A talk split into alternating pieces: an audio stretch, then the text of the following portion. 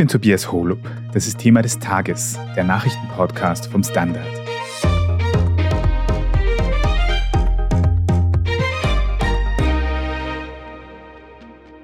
Rund ein halbes Jahr ist es jetzt her, dass Andreas Babler unter großem Chaos, Stichwort Excel-Listen, zum SPÖ-Chef wurde. Auf dem aktuellen Parteitag wurde er in seinem Amt bestätigt, doch noch immer stehen nicht alle in der Partei hinter ihm. Und auch in den Umfragen gibt es Luft nach oben, wenn Babler bei der kommenden Nationalratswahl FPÖ-Chef Herbert Kickel überholen will. Ob Andreas Babler das noch schaffen kann und woran es in der Sozialdemokratie aktuell hakt, darüber sprechen wir heute. Gerald John aus der Standard Innenpolitik. Der letzte große SPÖ-Parteitag ist ja unter dem Zeichen gestanden dieser Vorsitzwahl zwischen Andreas Babler und Hans-Peter Doskozil, die sich dann unter einigem Chaos zugunsten von Babler entschieden hat. Jetzt, am vergangenen Wochenende, hat es den ersten Parteitag seitdem gegeben. Wie hat sich denn Babler da jetzt geschlagen? Wie viel Zustimmung hat er mittlerweile in der Partei sammeln können? Naja, am Samstag, er hat von den delegierten Stimmen 88,76 Prozent bekommen. Das ist jetzt im historischen Vergleich nicht überragend. Also da waren viele Parteivorsitzende deutlich besser bei über 90 Prozent. Aber da muss man natürlich schon diese Vorgeschichte in Rechnung stellen, die du angesprochen hast. Monatelang hat die SPÖ ja gestritten über den neuen Vorsitzenden. Dann gab es dann endlich diese Kampfabstimmung zwischen Hans-Peter Doskozil und Babler, die dann mit einer peinlichen Panne geendet hat, dass zuerst Doskozil als Sieger verkündet worden ist und es dann Babler geworden ist. Also das hat sicher einen großen Image-Schaden für die SPÖ, für die Professionalität dieser Partei gebracht. Und in Anbetracht dessen würde ich schon sagen, das ist ein bemerkenswertes Ergebnis. Ob jetzt alle, die ihn da gewählt haben, auch wirklich so unterstützen und der Meinung sind, das ist der beste Kanzlerkandidat, ist dahingestellt. Vermutlich nicht. Aber es war zumindest so, dass die Leute, die wenig von ihm halten, jetzt nicht irgendeine fruchtlose Protestaktion angezettelt haben, weil das hätte ja nichts gebracht gegen einen designierten Vorsitzenden. Also es war nicht destruktiv am Parteitag und auch das ist schon einmal ein Fortschritt. Aber rund 88, 89 Prozent, das heißt ja, dass rund ein Zehntel der Delegierten dort ihm nicht die Zustimmung ausgesprochen haben. Wer ist das? Kann man das einschätzen? Naja, da kann man nur mutmaßen. Das war ja eine geheime Abstimmung. Natürlich fällt wahrscheinlich jedem gleich das Burgenland ein. Das Verhältnis zu Doskozil ist nach wie vor nicht gekittet.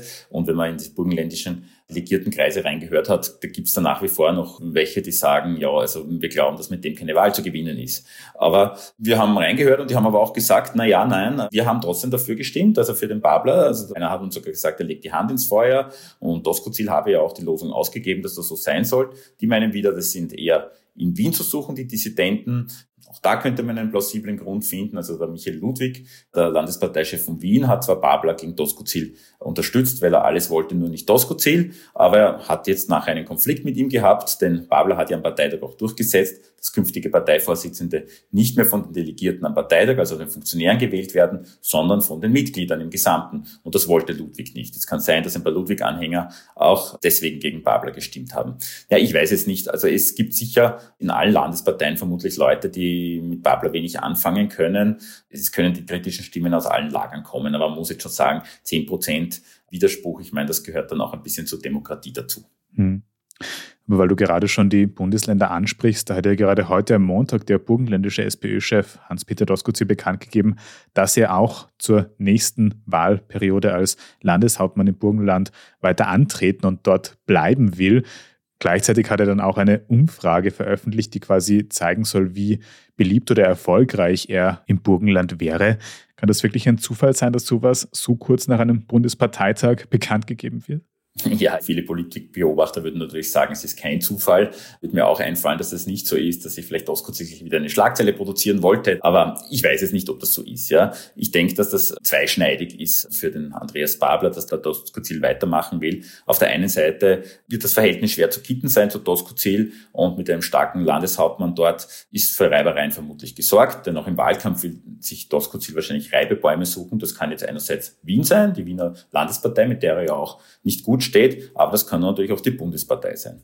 Auf der anderen Seite hat Babler schon noch ein Interesse, dass das Burgenland rot bleibt, also dass die SPÖ dort gut abschneidet und dass das Land nicht in eine andere Richtung kippt. Und da muss man schon sagen, ist ein erfolgreicher Landeshauptmann wie der Tosco Zell, der auch beliebt ist, der beste Garant dafür, dass das Wahlergebnis gut endet und das strahlt ja dann auch auf die Bundes-SPÖ zurück. Also da hat Babler schon noch ein Interesse, glaube ich. Und am besten immunisieren kann sich der Babler gegen die Querschüsse aus dem Burgenland, indem er selbst gut abschneidet bei der Wahl 2024. Denn je erfolgreicher der Bundesparteichef, desto unangreifbarer ist er von Unzufriedenen. Den Wiener SPÖ-Chef und dortigen Bürgermeister Michael Ludwig hast du ja auch gerade schon angesprochen. Der hat vor kurzem bekannt gegeben, dass er sich aus der Bundesparteiführung der SPÖ zurückziehen will. Kannst du das ein bisschen genauer erklären und sagen, ob das jetzt auch ein Zeichen ist, dass er sich quasi nicht hinter Babler stellen will? Ja, der Michael Ludwig hat nicht mehr kandidiert für den Vorstand und das Präsidium. Das sind die Führungsgremien der SPÖ. Da wollte er jetzt nicht mehr dabei sein. Es sind allerdings andere Wienerinnen und Wiener dort. Er sagt, das habe nichts mit mangelndem Rückhalt zu tun. Er unterstütze Babler voll auf. Er sagt nur, er wollte sich einfach auf Wien konzentrieren und natürlich auf mehreren Hochzeiten zu tanzen ist auch recht an spruchsvoll. Jetzt kann ich in den Michael Ludwig nicht hineinschauen, ob das alles genauso ist. Also es gibt schon noch Interpretationen, die von anderen ausgehen. Manche Stimmen meinen, ein Grund ist eben der schon angesprochene Ärger über die Statutenreform, also über die Direktwahl des künftigen Parteivorsitzenden, die Ludwig nicht gewollt hat. Eine andere Interpretation geht davon aus, dass Ludwig Angst vor einer Streichorgie, von einer sogenannten Parteitag gehabt habe. Also, dass er die verhindern wollte. Und zwar, Streichorgie heißt, wenn ein Vorstandsmitglied oder ein Präsidiumsmitglied oder Parteivorsitzende von vielen Delegierten nicht gewählt wird, also sein Name auf dem Stimmzettel durchgestrichen wird. Und warum könnte das so sein? Der Michael Ludwig hat in der Kandidatensuche der SPÖ eine sehr umstrittene Rolle gespielt. Er hat zuerst bis zum Ende die Pamela Rendi-Wagner gestützt, also zum Ärger vieler Bundesländervertreter, die ja den Doskozil potaschiert haben. Als die dann aus dem Rennen war, ist er zum Babler gegangen, um alles zu tun, nur um den Doskozil nicht als Parteichef zuzulassen. Das nehmen manche in den Bundesländern übel. Und so hätte es jetzt sein können, dass auf dem Parteitag ein schlechtes Ergebnis macht, was schlechte Schlagzeilen beschert hätte. Allerdings muss man sagen, die Wiener Vertreterinnen und Vertreter, jetzt beim Parteitag hat das nicht getroffen. Also zum Beispiel seine Vertraute, die Doris Bures, hat ein gutes Ergebnis wie alle anderen gemacht. Also vielleicht wäre es auch gar nicht so gekommen. Also Michael Ludwig hätte sich da auch so eine Art Wahl stellen müssen in diesem Vorstand, wenn ich das richtig verstehe. Und das hätte schlecht ausgehen können oder zumindest schlecht aussehen. Die SPÖ ist bis heute so eine Art Polit-Thriller für mich, die mich immer wieder ein bisschen überrascht. Gerald, wie ist denn jetzt dein Fazit zu diesem Parteitag, zur aktuellen Situation, diese ganzen Reibungen? Zeigen die, dass das Chaos in der SPÖ unvermindert weitergeht oder war dieses Ergebnis am Parteitag ein Zwischenerfolg für Andreas Babler? Naja, einen Zwischenerfolg sehe ich schon, das würde ich schon sagen. Denn es zeigt, wie schon gesagt, zumindest, dass jetzt Leute nicht mehr Öl ins Feuer gießen und dass sie die Kritiker sozusagen stillhalten. Also das ist das Mindeste. Und wenn man sich umgehört hat, sagen auch viele, na, es muss jetzt Schluss sein, es haben alle den Streit schon so satt. Und wenn es jetzt nur mehr darum geht, ob sich einer aus dem Parteiverstand zurückzieht oder nicht, dann sind das ja auch irgendwie dann schon langsam lächerliche Themen. Also das versteht ja auch draußen jetzt wirklich keiner mehr von den normalen Menschen. Also ich glaube schon, dass das jetzt nicht unbedingt das Chaos der losbrechen wird oder weitergehen wird, je nachdem, wie man das sagen will. Umso unnötiger ist, dass justament jetzt, wo sie mal gute positive Schlagzeilen haben, dann auch doch wieder mit so Kleinigkeiten ein paar unnötige Fronten aufmachen. Also man es ist ja aufgefallen, dass am Parteitag keine ehemaligen Parteichefs anwesend waren und auch nicht der ehemalige Bundespräsident Heinz Fischer. Jetzt hat der Babler gesagt im Interview, sie seien ja eingeladen worden, aber nicht gekommen. Aber wir haben uns schon ein bisschen umgehört. Also Franitzky ist nach seiner Aussage uns gegenüber nicht eingeladen worden und Heinz Fischer ebenso nicht. Und das ist schon komisch. Also ich meine, das gehört einfach dazu, dass man diese Leute einlädt. Und ich weiß nicht, ob es einfach nur Schlamperei war oder welches Kalkül dahinter steckt und wie sich das jetzt auflösen lässt. Das ist noch nicht ganz klar. Aber das sind halt so kleine Sachen, die dann wieder dieses Bild, das ja transportiert werden soll, der großen Geschlossenheit zerstören. Wir sind gleich zurück.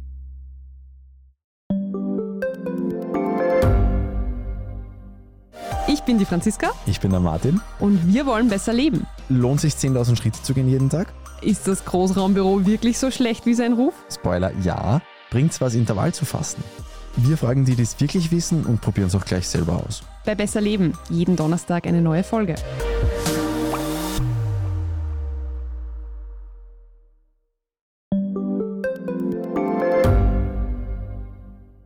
Ich bin Doris Prisching. Und ich bin Michael Steingruber. Und gemeinsam sind wir Serienreif. Das ist der Standard-Podcast über die spannende Welt der Serien. Genau, bei uns erfahren Sie faszinierende Details über House of the Dragon und die Ringe der Macht. Und restlos alles über satanische Spiele in Stranger Things. Wir widmen uns Seriengrößen von Obi-Wan Kenobi bis zu RuPaul. Und zerlegen die neueste Marvel-Serie. Wenn nötig. Serienreif, euer Streaming-Podcast, jeden zweiten Donnerstag eine neue Folge.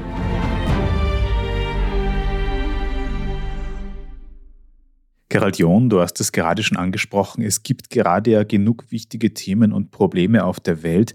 Schauen wir also, wie sich Andreas Babler und die SPÖ da in den letzten Monaten positioniert und geschlagen haben. Ein ganz, ganz großes Thema war und ist da die Teuerung. Da hat die SPÖ vor kurzem vorgeschlagen, leistbares Leben in die Verfassung zu übernehmen. Hat Andreas Babler realistische Lösungen für die Inflationskrise? Naja, ich finde, bei der Teuerungspolitik der SPÖ mischt sich Sinnvolles mit Populistischem. Also populistisch finde ich, wie die SPÖ ziemlich hemmungslos so die Stimmung ein bisschen aufschaukelt. Sie tut so, als gäbe es die riesige soziale Krise in Österreich, dass sich massenhaft die Menschen das Leben nicht mehr leisten können. Das deckt sich einfach nicht mit den Einkommenszahlen und mit allen Indizien, die man da hat. Ich halte von manchen Maßnahmen nicht, zum Beispiel die Mehrwertsteuersenkung auf Lebensmittel. Also ich glaube, das ist eine teure Gießkanne, die erst recht wieder bei vielen ankommt, aber nicht sehr gezielt bei den wirklich Betroffenen und überhaupt fraglich ist, ob die überhaupt umgesetzt wird, wenn dazu müssen ja die Supermärkte auch die Preise weitergeben. Eben so das Reinschreiben der Ziele in die Verfassung. Also ich glaube, das ist auch nicht der richtige Weg. Wie man reagiert, hängt schließlich dann immer wieder, glaube ich, von der konkreten politischen Situation ab. Was man der Sozialdemokratie aber schon zugestehen muss, sie hat früh etwas thematisiert, was später dann auch viele renommierte, namhafte Wirtschaftsforscher gefordert haben, nämlich eben, dass man die Effekte der Inflation jetzt nicht nur mit massenhaft Sozialleistungen und mit massenhaften Einmalzahlungen, wie das die Regierung gemacht hat, zu dämpfen hat, sondern dass es schon auch Markteingriffe und Preisbremsen und so braucht, weil sich sonst eben die Inflation in einer Spirale verselbstständigt. Ja, weil viele Kosten, zum Beispiel die Mietpreise, sind ja an die Inflation gekoppelt und wenn die Inflation einfach nicht gedämpft wird, dann setzt sich das immer so weiter fort. Also das hat sie schon früh erkannt. Also ihr Ruf nach einer Mietpreisbremse, würde ich sagen, ist hoch gerechtfertigt. Und in gewisser Form ist ja mittlerweile auch eine Mietpreisbremse dann umgesetzt worden. Ein ganz anderes Thema, das wohl dem Umfragenkaiser Herbert Kickel von der FPÖ extrem hilft, ist das Thema Migration. Was hat Babler dafür Gegenantworten?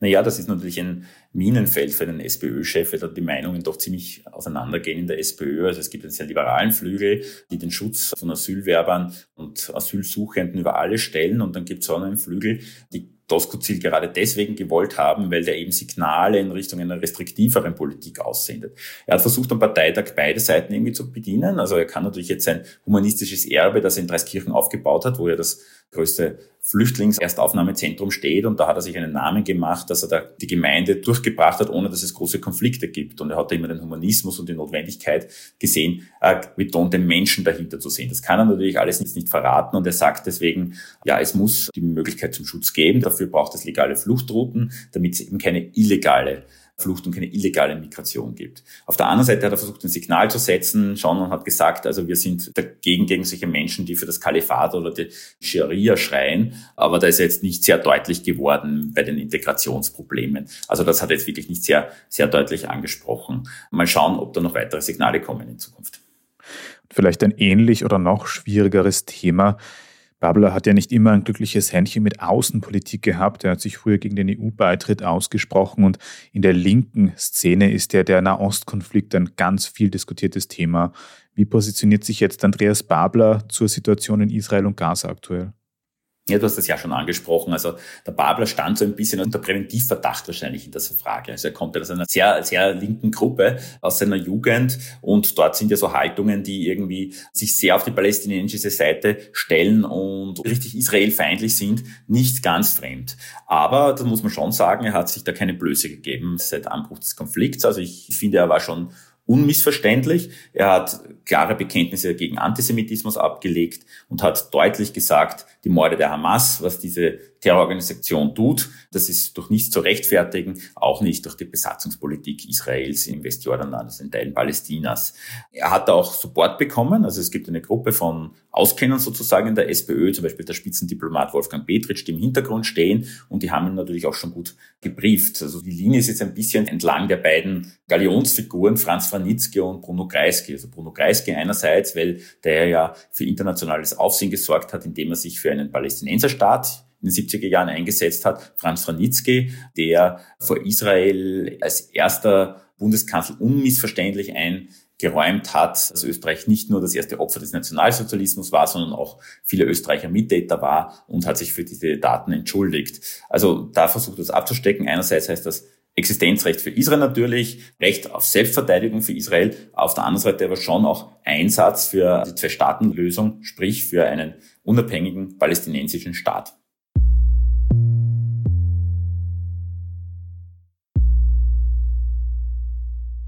So, und wie kommt jetzt diese Politik von Andreas Babler bei den Menschen in Österreich an? Wie haben sich die Umfragewerte der SPÖ seit dessen Übernahme des Parteivorsitzes entwickelt?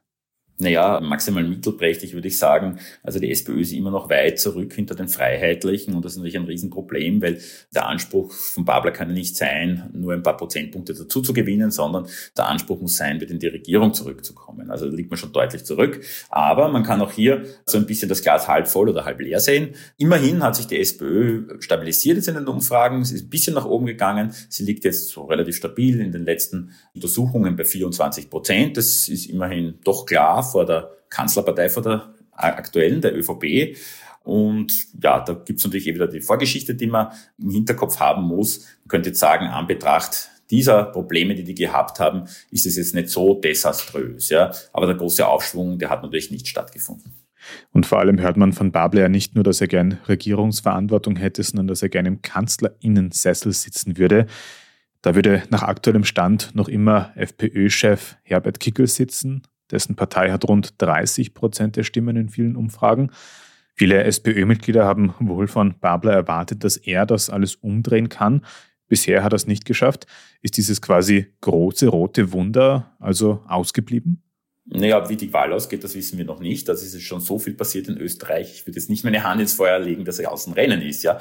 Aber das Wunder ist ausgeblieben und es wäre auch ein Wunder gewesen nach diesen Problemen, die es da gegeben hat und nach diesen Konflikten, wenn er gleich in den Umfragen nach oben schießt, ja.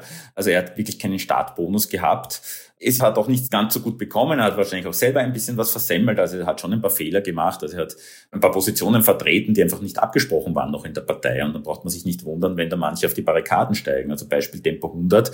So sehr das wohl sinnvoll ist in Zeiten der Klimakrise. Aber er müsste wissen, dass das einfach in der SPÖ nicht annähernd mehrheitsfähig ist und wahrscheinlich auch außerhalb Wiens in der Bevölkerung nicht. So etwas muss man einfach vorher abklären, bevor man sich da eine Debatte aufmacht, für die er sich dann wochenlang rechtfertigen muss. Und mit den Perspektiven Kanzler zu werden, na ja, am liebsten hätte er natürlich die Ampel, das hätten auch seine linken Anhänger gegen, aber die ist wirklich in Umfragen meilenweit entfernt. Was bleibt dann noch? Ja, die ÖVP, ja, das ist nicht ganz unrealistisch. Also die werden sich nicht so leicht tun, wenn es jetzt in den Umfragen so bleibt, dass die FPÖ Erster wird. Die werden sich nicht so leicht tun, einen Kicker als Kanzler zu machen, weil die haben sich schon auch schon sehr deutlich von ihm abgegrenzt. Ja, aber dazu müsste er mal auch auf die ÖVP, glaube ich, ein bisschen zugehen, hinter den Kulissen, versuchen eine Gesprächsbasis aufzubauen. So wie man hört, gibt es die nicht wirklich wenn man immer nur, wenn sich Pablo so ein bisschen mit seiner alle gegen mich Rhetorik so stilisiert als, als der Outlaw, der von allen Seiten angegriffen wird, bis hin zu den Kommentatoren, dann wird es schwer sein, dann am Ende Bande aufzubauen. Gilt natürlich für die ÖVP auch, ja. Und auch bei so einer Rot-Schwarz-Konstellation wäre dann unter Umständen trotzdem noch eine dritte Partei notwendig nach dem aktuellen Umfragestand. Also schauen wir mal, wie sich das entwickelt. Aber Gerald, was denkst du, was jetzt im nächsten rund einem Jahr, das wir noch haben vor der geplanten Nationalratswahl, die größten Faktoren sein werden, die so quasi entscheiden, ob wir einen Kanzler Kickel oder vielleicht doch einen Kanzler Babler haben werden. Mhm. Ja, zu einem Mal, glaube ich, die politische Großwetterlage spielt eine große Rolle. Also die Frage, ob die Inflationskrise noch weitergeht. Also die Inflationskrise ist zuallererst, glaube ich, Wasser auf den Mühlen der FPÖ. Das stärkt einfach eine Protestpartei. Da haben sich die Sozialdemokraten sicher mehr erwartet. Ja, die SPÖ braucht souveräne Auftritte, keine innerparteilichen Streitereien mehr. Also das muss einfach abgestellt werden. Das hassen die Menschen, wenn sich eine Partei ständig mit sich selbst beschäftigt. Ja, und mehr Breite braucht, glaube ich, der Babler. Also er hat jetzt vom Parteitag, hat er die Kernschichten angesprochen mit seinem Programm. Das war auch verständlich, weil er wollte vor allem mal Geschlossenheit in der SPÖ herstellen. Aber jetzt muss er dann versuchen, auch Schichten zu finden, die jetzt nicht zu den eingefleischten SPÖ-Anhängern gehören, die jetzt kein Parteibuch haben. Und im Endeffekt muss er jene Skeptiker der Lügen strafen, die gesagt haben, dass das Doskozil eher zuzutrauen ist. Also auch wenn bei einem SPÖ-Parteitag kein kompletter Excel-Skandal herausschaut, sondern nur ein oberflächlich einfaches, simples Ergebnis, gibt es viel, das im Hintergrund noch mitspielt. Danke für die Erklärung, Gerald John. Sehr gerne.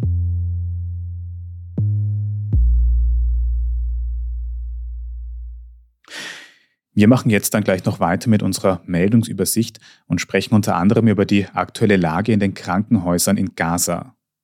Wenn Ihnen, liebe Zuhörerinnen und Zuhörer, diese Folge von Thema des Tages gefallen hat, dann abonnieren Sie uns doch auf Ihrer liebsten Podcast-Plattform, egal ob Spotify, Apple Podcast oder was auch sonst, dann verpassen Sie auch keine weitere Folge mehr. Bei der Gelegenheit freuen wir uns auch sehr über gute Bewertungen oder nette Kommentare, also vielen Dank dafür. Wir sind gleich zurück.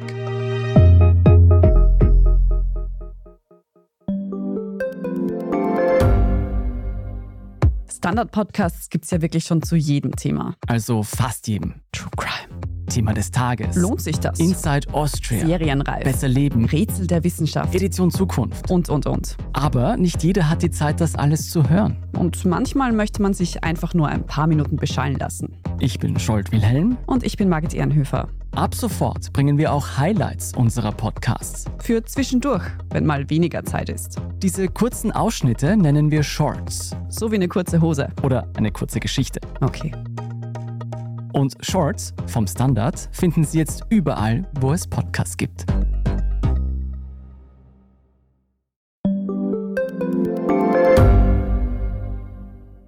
Reicht mein Gehalt für ein gutes Leben? Sind Sneaker und Uhren ein gutes Investment? Wie viel kostet eine Scheidung? Das und vieles mehr sehen wir uns an in der dritten Staffel vom Standard-Podcast Lohnt sich das? Wir, das sind Melanie Reidel, Annika Dang, Alexander Amon und Michael Windisch. Wir sprechen mit ExpertInnen darüber, wie man sogar vom Weltuntergang profitieren kann. Und darüber, wie mich künstliche Intelligenz reich macht und warum Geld noch immer Männersache ist. Lohnt sich das? Der Standard-Podcast über Geld findet ihr jeden Dienstag auf allen gängigen Podcast-Plattformen. Und hier ist, was Sie heute sonst noch wissen müssen. Erstens, im Gazastreifen spitzt sich die Lage in den wenigen verbliebenen Krankenhäusern immer weiter zu. Davor warnt unter anderem die Weltgesundheitsorganisation, die sich auf Personal aus betroffenen Krankenhäusern beruft. Konkret sei etwa das größte Spital von Gaza-Stadt, das Al-Shifa-Krankenhaus, nicht mehr in der Lage, Dialysen durchzuführen und es gebe auch nicht mehr genug Brutkästen für Neugeborene. Die Versorgungslage im Gazastreifen wird immer prekärer, seit die israelische Armee in Reaktion auf die Terrorattacke der Hamas ihre Luft- und Bodenangriffe auf Gaza intensiviert hat. Von den israelischen Behörden heißt es, man hätte dem Al-Shifa-Krankenhaus Treibstoff und die Möglichkeit zu Evakuierungen angeboten, was aber nicht angenommen worden wäre. Die Hamas bestreiten wiederum, dass es zu diesem Angebot gekommen wäre. Die Informationen von beiden Seiten lassen sich nicht unabhängig nachprüfen.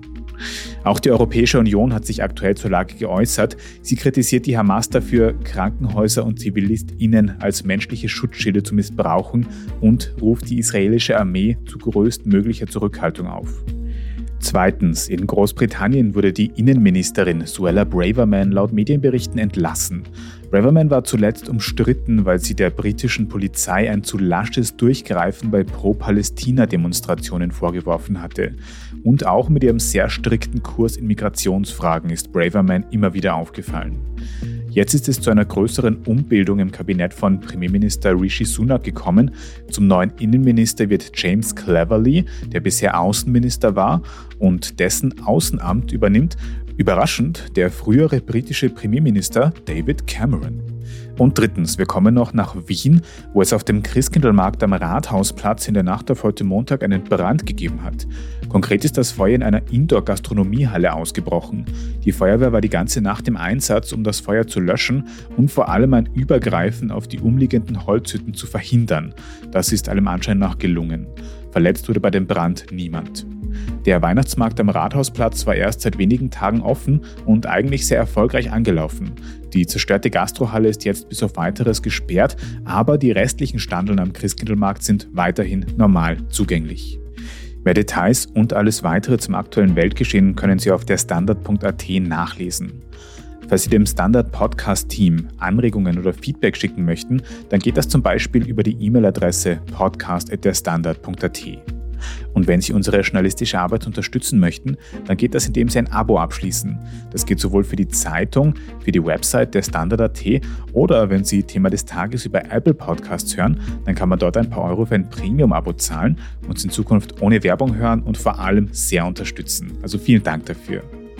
Ich bin Tobias Holub. Danke auch fürs Zuhören und bis zum nächsten Mal.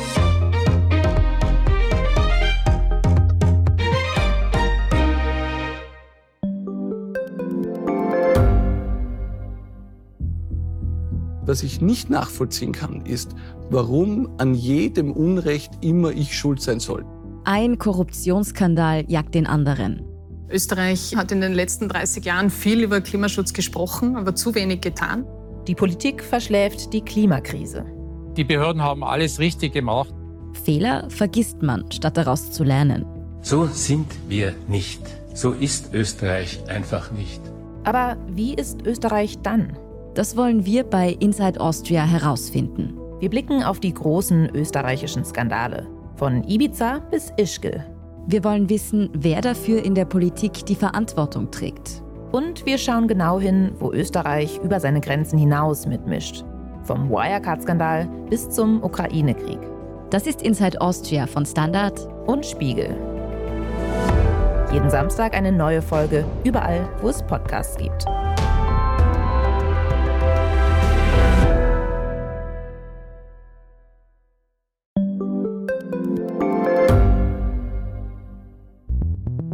Wie können wir die Erderhitzung stoppen? Wie verändert künstliche Intelligenz unser Leben? Und wann wird nachhaltiges Reisen endlich einfacher? Um diese und viele weitere Themen geht es im Podcast Edition Zukunft und Edition Zukunft Klimafragen. Ich bin Alicia Prager. Und ich bin Julia Beirer. Wir sprechen über Lösungen für das Leben und die Welt von morgen. Jeden Freitag gibt es eine neue Folge, überall, wo es Podcasts gibt.